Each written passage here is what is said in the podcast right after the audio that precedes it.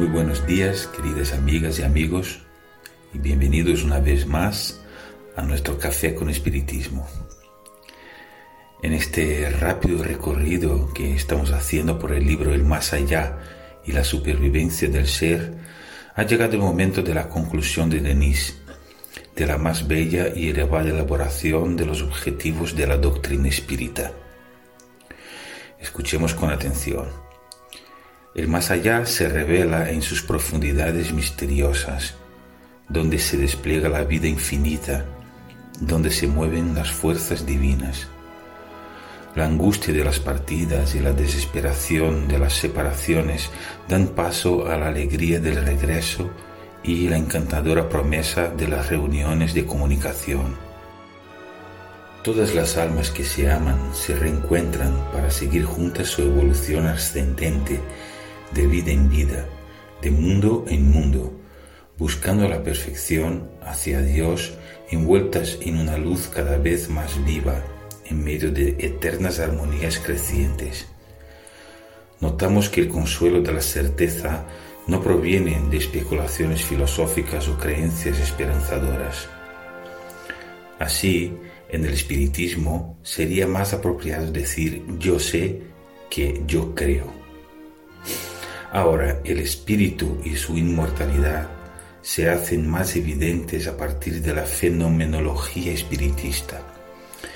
Es ella quien originalmente abre la puerta durante siglos cerrada por las religiones tradicionales que han nublado las cosas en el mundo espiritual.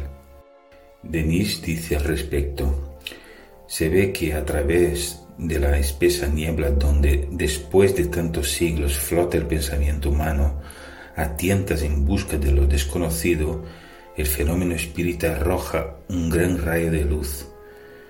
Las quimeras engendradas por el pasado se disipan. Ya no hay separaciones definitivas, no más infierno eterno. Los fenómenos espíritas fueron observados, verificados, controlados por sabios escépticos que pasaron por todos los grados de incredulidad y cuya convicción solo se hace poco a poco bajo la continua presión de los hechos.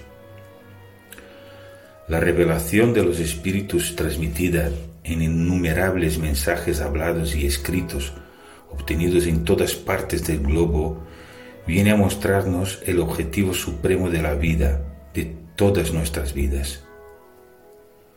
Es necesario que tengamos el mantenimiento de esa actividad que atiende a los sedientos de conocimiento y amor. Por un lado, el espiritismo es una nueva ley que se está descubriendo, que nos pone en una posición más liviana con respecto a la vida, la de conocer nuestro origen y destino. Por otro lado, la doctrina espírita es el fin de la idea de separación, es la eternidad del amor y el futuro nos depara la popularización de estas certezas.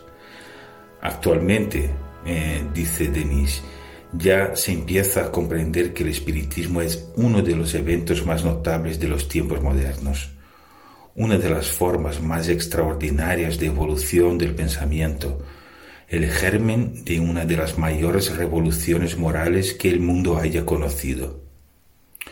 Esto no significa, según Denis y Kardec, que el espiritismo será una religión dominante o superior o algo por el estilo. No, no. El espiritismo, recordemos, es una ley, un método. Invadirá de buena manera todos los lugares y será absorbido de esta o aquella forma por las más diversas doctrinas y creencias. Denis nos lo reserva a modo de cierre. Comprenderán que se convertirá en la fuerza moral del futuro, la prueba más concreta de supervivencia, el consuelo de los infortunados, el refugio supremo de los náufragos de la vida. Ya penetra por todos lados. Un fuerte abrazo y hasta el próximo café con espiritismo.